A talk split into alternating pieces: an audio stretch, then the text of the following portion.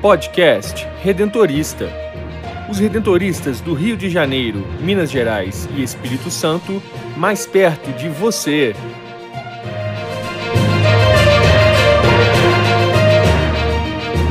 Olá, está começando mais um podcast redentorista da província do Rio. Eu sou Brenda Mello e no episódio de hoje conversamos com o padre Fagner Dalben, que traz notícias da missão no Suriname. Reavivando a memória redentorista, o historiador Rafael Bertante recorda a Fundação Redentorista na cidade mineira de Curvelo. E o superior da província do Rio, Padre Nelson Antônio Linhares, reflete sobre o conceito da consciência.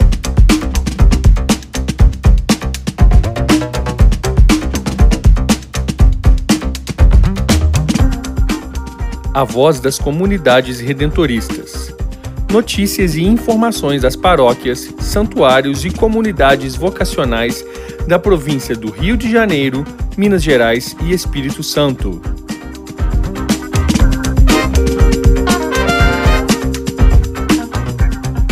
Considerado o menor país da América do Sul, o Suriname conta com a presença missionária dos redentoristas há 155 anos. Mesmo diante de tantos desafios eclesiais e culturais, novos horizontes de evangelização e atuação missionária têm sido abertos ao longo desses anos, dando continuidade ao legado espiritual e pastoral do beato Pedro Dondres, que atuou na capital, Paramaribo, e também no leprosário de Batávia. Atualmente, sob os cuidados da União dos Redentoristas do Brasil, a missão no Suriname conta com a atuação de três missionários na região. Um deles é o padre Fagner Dalben, da província do Rio, que nos conta as mais recentes novidades do trabalho missionário e revela como tem sido essa experiência em sua vida. Olá, sou o padre Fagner, missionário redentorista da província do Rio de Janeiro. Estou na missão do Suriname já há 10 meses, juntamente com o padre Ricardo, da província de São Paulo, o padre Patrício, da província de Denver, Estados Unidos. Juntos formamos a comunidade redentorista na missão no Suriname. Desde quando cheguei, me dediquei, me dedico ainda né, ao estudo da língua holandesa. Quando cheguei, nós estávamos em duas paróquias né, dos brasileiros, é, Nossa Senhora de Nazaré ao norte da, de Paramaribo, onde ainda continuamos, né? O padre Patrício é o pároco lá. E nós estávamos na paróquia Maria Rainha do Mundo. Logo que aprendi um pouco a língua, já comecei a trabalhar nessa paróquia. Mas quando chegou o início de julho, nós saímos da paróquia Maria Rainha do Mundo e assumimos outras duas paróquias. A paróquia de Santo Afonso, onde o Ricardo é o pároco, e a paróquia de São Clemente, lá eu sou o pároco, fui empossado no dia 8 de agosto. Também nós mudamos de casa, né? moramos agora atrás da igreja de Santo Afonso, que é um que foi um antigo convento redentorista, foi construído pelos redentoristas holandeses, foi passado para a diocese quando os redentoristas daqui saíram, e agora ele retorna a ser um convento redentorista conosco. Agora nós moramos aqui e daqui desenvolvemos o trabalho nessas três paróquias, mas temos ainda alguns projetos que vamos que estamos começando né, a implantar. Além dos trabalhos paroquiais, é, queremos é, ir aos garimpos, né, onde moram e trabalham os, muitos brasileiros, fazer um trabalho missionário com eles. E também aqui no Suriname tem é, muitos de países da nossa América Latina, né? E falam espanhol. Então, ainda não tem nenhum trabalho desenvolvido com eles. É o que nós queremos, né? Começar uma missa em espanhol, um trabalho pastoral em espanhol também. O trabalho é bem desafiador, né? Como outro qualquer trabalho fora do país, ele tem seu desafio na questão da distância, né, dos familiares, a questão da cultura, que é bem diferente, mas principalmente aqui, né, no Suriname, o maior desafio é o holandês, né, para nós brasileiros, uma, uma língua muito diferente da nossa. Então esse é o maior desafio que a gente enfrenta aqui. E é isso. Agradeço a oportunidade de poder contar um pouquinho da nosso trabalho aqui.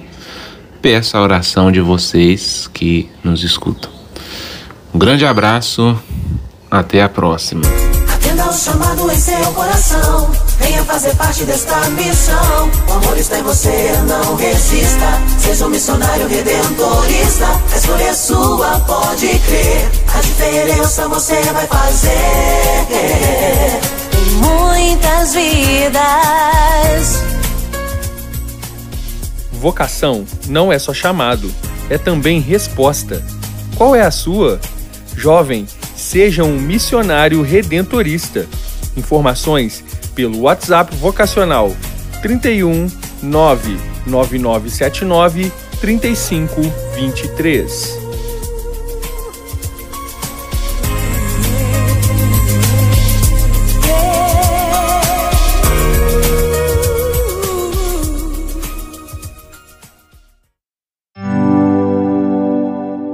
Memória Redentorista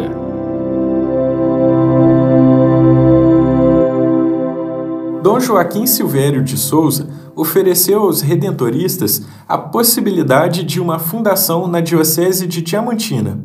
Inicialmente, as propostas foram para cidades de Montes Claros, Vista Alegre, Teófilo Otoni, Cerro, Paracatu e Januária. Mas o fluxo das Santas Missões atrasavam os estudos para uma nova fundação em Minas Gerais. A expansão era necessária, sem dúvidas, os missionários holandeses tinham clareza sobre o assunto e fizeram de tudo para atender essa demanda. Eu me chamo Rafael Bertante, sou historiador da província do Rio e no Memória Redentorista de hoje vamos falar sobre a chegada dos missionários redentoristas ao Sertão Mineiro, a fundação da comunidade de Curvelo. A amizade entre os missionários redentoristas e Dom Joaquim Silvério de Souza era antiga. Em 1897, antes de sua sagração como bispo, Dom Joaquim conheceu os redentoristas e prometeu traduzir, do italiano, a vida de Santo Afonso, obra de autoria do salesiano Júlio Barberi. O projeto prosperou e o livro foi impresso em 1898. Após esse trabalho, sua amizade e devoção com os filhos de Santo Afonso continuou e quando nomeado bispo de Diamantina, Dom Joaquim não poupou esforços para ter, na sua diocese, a presença redentorista. Apesar das cidades oferecidas para essa nova obra, foi Curvelo o lugar que mais chamou a atenção dos missionários. Estiveram lá pela primeira vez em 1904 em uma missão. Os estudos foram acontecendo seguido pelas aprovações necessárias até que em 1906 o vice-provincial Padre Augusto visitou Curvelo e nomeou o grupo fundador para a nova comunidade. Eram eles Padre Tiago Bomars, Padre José Golsen e o irmão Felipe Winter. Essa nomeação foi publicada oficialmente em 5 de setembro de 1906 e a chegada aconteceu no dia 18 do mesmo mês. Para essa nova fundação, os missionários escolheram como santo de devoção o irmão redentorista São Geraldo Magela, canonizado em 11 de dezembro de 1904 pelo Papa Pio X. A devoção a São Geraldo Magela lançou raízes em Curvelo de maneira admirável. O povo acorreu em massa com grande fervor, dizem as crônicas.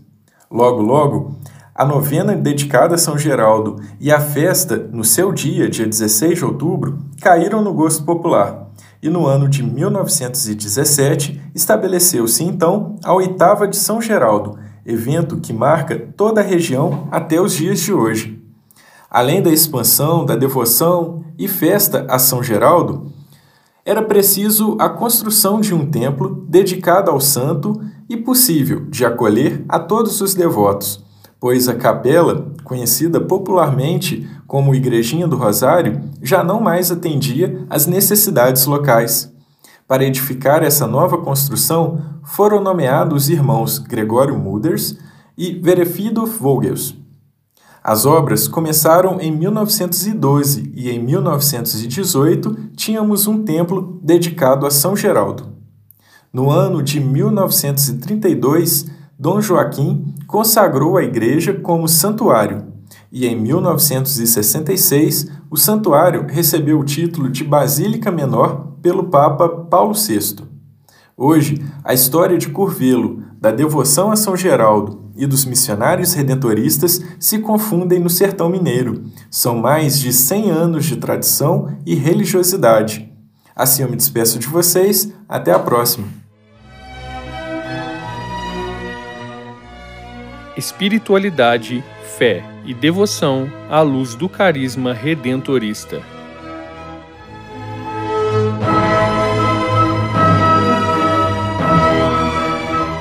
No podcast Redentorista desta semana, vamos falar sobre consciência.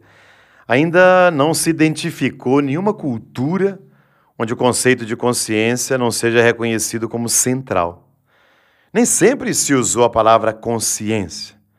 Nas culturas primitivas era comum coração ou rins, mas seja qual for a palavra, o conceito subjacente aponta sempre para o cerne da pessoa humana. A Bíblia não tem um termo específico para a consciência, mas pelo Novo Testamento percebe-se um espírito emergente que enfatiza que a consciência deve ser distinguida da obediência legal, típica das leis rabínicas. O caráter de uma pessoa é formado pelo coração e pelas disposições interiores, mais do que pela obediência a leis exteriores.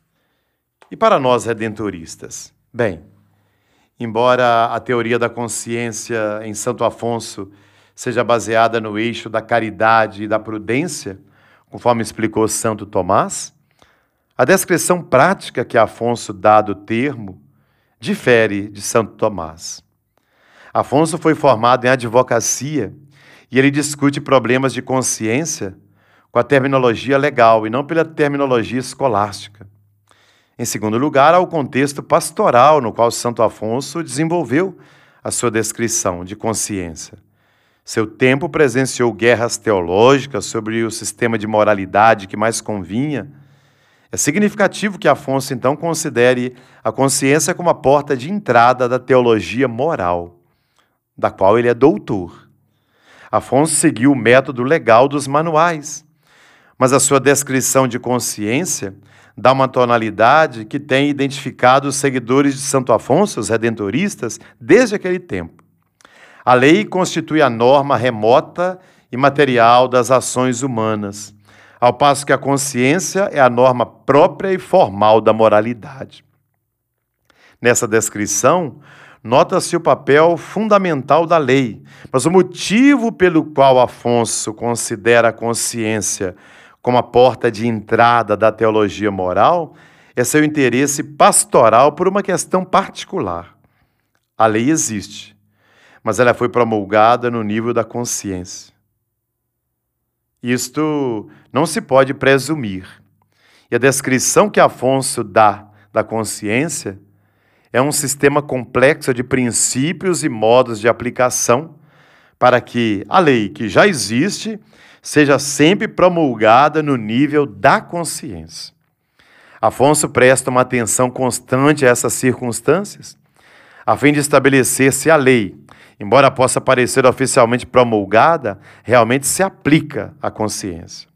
Geralmente falando, a consciência deve seguir os ditames da lei, mas a bondade da ação humana torna-se conhecida a uma pessoa por meio da aprovação da consciência. A descrição da consciência em Afonso é um delicado equilíbrio de ideias complexas. A pessoa deve sempre buscar e seguir a verdade no exercício da liberdade humana. A consciência torna-se o elo vital na cadeia entre a verdade da lei e a necessária liberdade de ação para Afonso. A consciência continua sendo para os redentoristas a porta de entrada da teologia moral. Pregar a conversão é a norma determinante e a preferência pelos pobres é o princípio decisivo para determinar onde e quando pregar. Com esta norma e esse princípio, os redentoristas se afastam da casuística legalista que tomou lugar da descrição dinâmica da consciência em Santo Afonso.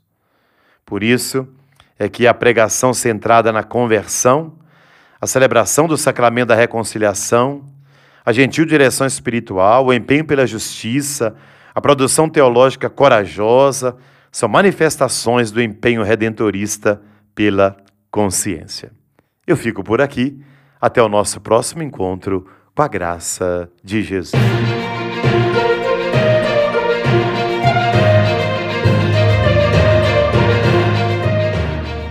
Quer saber mais sobre os missionários redentoristas do Rio de Janeiro, Minas Gerais e Espírito Santo?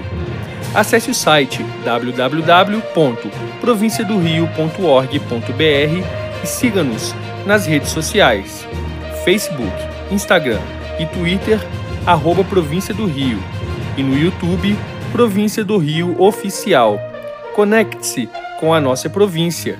Queremos você sempre presente na grande família redentorista.